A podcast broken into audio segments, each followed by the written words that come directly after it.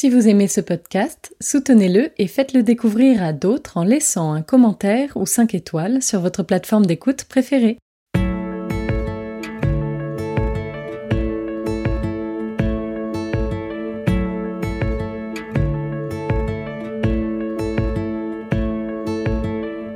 Vous écoutez La philanthropie en question, le podcast qui vous emmène au cœur de la recherche sur le don.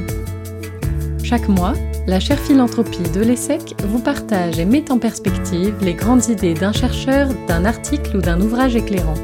Une invitation à écouter ce que nous dit la recherche pour mieux comprendre la philanthropie et ses enjeux.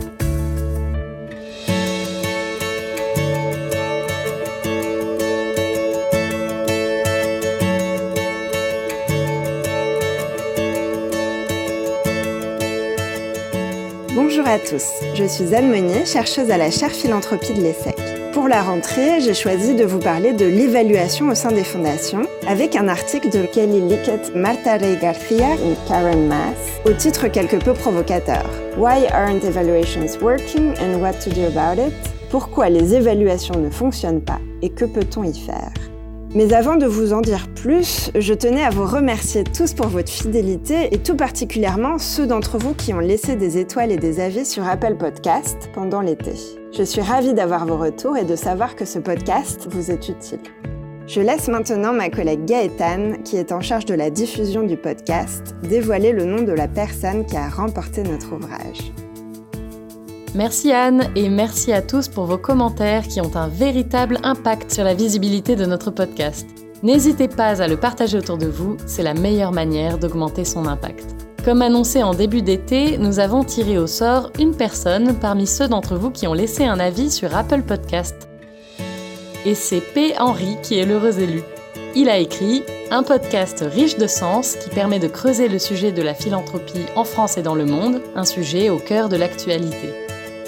Merci beaucoup pour ce commentaire. Comme promis, nous vous offrons donc un exemplaire dédicacé de l'ouvrage Philanthrope en démocratie, co-dirigé par Anne Monnier, l'hôte de ce podcast, et Sylvain Lefebvre. Je vous invite à nous transmettre vos coordonnées à l'adresse philanthropie.essec.edu pour que nous puissions vous l'envoyer. Merci encore et je vous laisse maintenant plonger avec Anne Monnier dans ce sujet de grande importance qu'est l'évaluation pour les organisations philanthropiques. L'article que je vous présente aujourd'hui a particulièrement attiré mon attention, car il est vrai qu'après des années de relative absence, il y a aujourd'hui une véritable obsession autour de l'évaluation et de la notion d'impact, qui pose un certain nombre de questions. J'ai apprécié la perspective critique des auteurs sur la manière dont sont conduites les évaluations.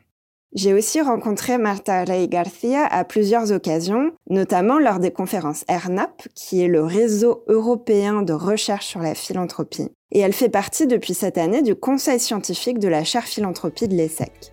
J'avais donc à cœur de vous faire découvrir son travail, comme nous vous ferons découvrir les travaux des autres membres de ce conseil dans de futurs épisodes. Marta Rey Garcia est professeure titulaire au département d'économie et d'entrepreneuriat de l'Université de La Corogne en Espagne et directrice de la chaire Inditex de durabilité. Elle est spécialiste de la philanthropie. Kelly Lickett était quant à elle à l'époque professeure au Centre Erasmus pour la philanthropie stratégique et au Centre Erasmus pour l'impact de l'Université Erasmus de Rotterdam et occupe maintenant d'autres fonctions. Enfin, Karen Mass est professeure de comptabilité et durabilité à l'Open University et directrice du Centre Erasmus pour l'impact de l'Université Erasmus de Rotterdam. L'article est paru dans l'American Journal of Evaluation. C'est une revue très spécialisée sur les questions d'évaluation, mais qui n'est donc pas centrée sur le secteur à but non lucratif. C'est intéressant car cela permet de mettre en perspective la spécificité de l'évaluation au sein des organisations philanthropiques par rapport à l'évaluation dans d'autres types de secteurs ou structures. Le texte a été publié en 2014. Il faut donc prendre en compte que les pratiques d'évaluation ont évolué depuis et d'autres articles ont été publiés, mais celui-ci permet malgré tout de poser des questions qui restent pertinentes aujourd'hui. Entrons maintenant dans le cœur du propos. Les auteurs font ici le constat des difficultés que rencontrent les organisations philanthropiques pour mener leurs évaluations. Elles analysent ces difficultés et proposent un modèle pour les aider à poser les bonnes questions. C'est un texte relativement théorique et technique, c'est pourquoi nous n'allons pas entrer dans le détail du modèle proposé ni dans certains éléments théoriques. L'objectif, c'est plutôt ici d'évoquer cette question clé de l'évaluation pour souligner sa complexité et l'importance de la réflexivité. Ceux d'entre vous qui souhaiteraient approfondir la question pourront consulter le modèle via le lien indiqué dans la description du podcast. J'ai identifié cinq grandes idées dans cet article que j'aimerais vous partager aujourd'hui. La première grande idée repose sur le constat d'une pression à l'évaluation et la nécessité de prendre en compte la spécificité du secteur philanthropique. En effet, les organisations philanthropiques, comme toutes les organisations, sont aujourd'hui amenées à évaluer leurs programmes, leurs organisations, leurs projets, il y a ainsi une attention toujours croissante portée à l'évaluation, et notamment à ce que certains appellent le mantra de l'impact.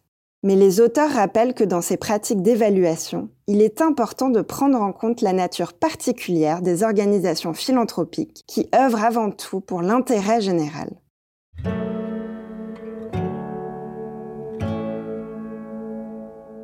La deuxième grande idée, c'est que malgré cette pression, les organisations philanthropiques ont fait peu de progrès dans leur pratique d'évaluation.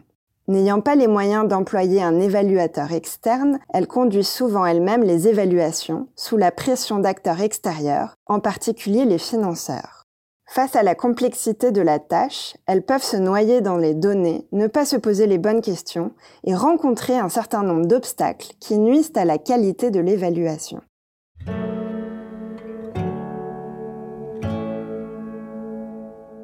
La troisième grande idée est qu'il est important de collaborer avec les parties prenantes pour mener une évaluation, même si celle-ci n'est pas toujours évidente.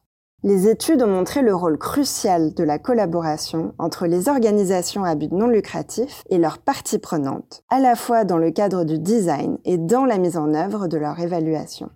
Pourtant, cette collaboration peut s'accompagner de difficultés, notamment par exemple une confusion sur les objectifs de l'évaluation et le manque de conceptualisation claire, ou encore des croyances normatives qui peuvent exister sur les évaluations, notamment sur le type et l'ampleur des données qui doivent être collectées, ou enfin le manque de clarté dans la sélection des méthodes d'évaluation.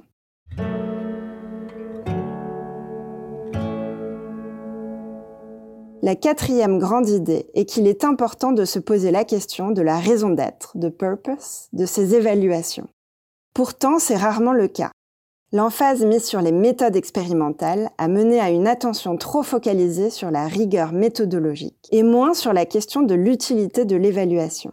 Or, cette question de la raison d'être est cruciale, car elle va avoir un effet sur la manière dont l'évaluation va être menée à tous les niveaux. Robert Ben, dans un article de 2003 mentionné par les auteurs, propose huit raisons d'être de l'évaluation que je vais lister et auxquelles je vous invite à réfléchir car chacune a son importance.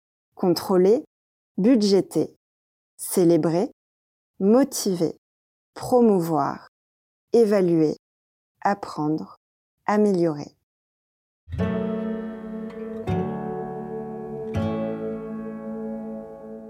La cinquième grande idée, et c'est le cœur de l'article, est le framework que les auteurs proposent pour aider les organisations philanthropiques dans leurs évaluations. Il est constitué de différents niveaux qui permettent de déterminer, premièrement, l'objectif de l'évaluation, par exemple l'efficience de l'organisation. Deuxièmement, la raison d'être de l'évaluation, par exemple améliorer un programme. Troisièmement, la question clé de l'évaluation. Par exemple, peut-on remplir notre mission de manière plus rentable Ce qui permet de choisir le design de l'évaluation. Et enfin, quatrièmement, le niveau d'effet que l'on veut analyser. Cela renvoie à un cadre théorique qui s'appelle le Logic Model. Je ne vais pas rentrer dans les détails, mais je vous invite à aller voir, le lien sera dans la description. Tout cela permet de choisir la méthode à privilégier. Ce modèle aide à faire des évaluations pertinentes qui vont servir à prendre des décisions stratégiques pour l'organisation. Pour conclure, je souhaiterais évoquer deux points. Tout d'abord, faire le lien avec un chapitre d'ouvrage d'Anne-Claire Pache et Greg Molek. How do we know when social innovation works? A review and contingency model of social impact assessment. Ce texte analyse les différentes méthodes d'évaluation d'impact social pertinentes en fonction de l'avancée du projet. L'équipe de la chaire philanthropie a d'ailleurs développé une infographie qui résume ces méthodes, dont nous vous mettrons le lien dans la description de l'épisode. Les deux articles montrent la nécessité de penser les évaluations non de manière monolithique, mais de manière processuelle et contextuelle. Quelle méthode choisir en fonction de l'avancée du projet ou en fonction du niveau d'effet Ces analyses permettent aux professionnels de développer des modèles plus pertinents pour leurs évaluations. Et enfin, j'aimerais souligner l'importance d'avoir une posture de réflexivité, mais aussi une posture critique sur l'évaluation, que ce soit l'évaluation de performance, d'impact ou autre.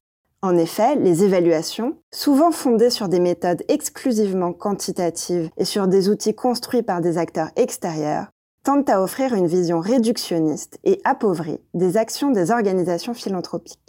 La posture réflexive et critique invite à faire un pas de côté pour coller au plus près de la réalité du terrain et prendre en compte toute la richesse et toute la complexité des structures centrées sur l'humain.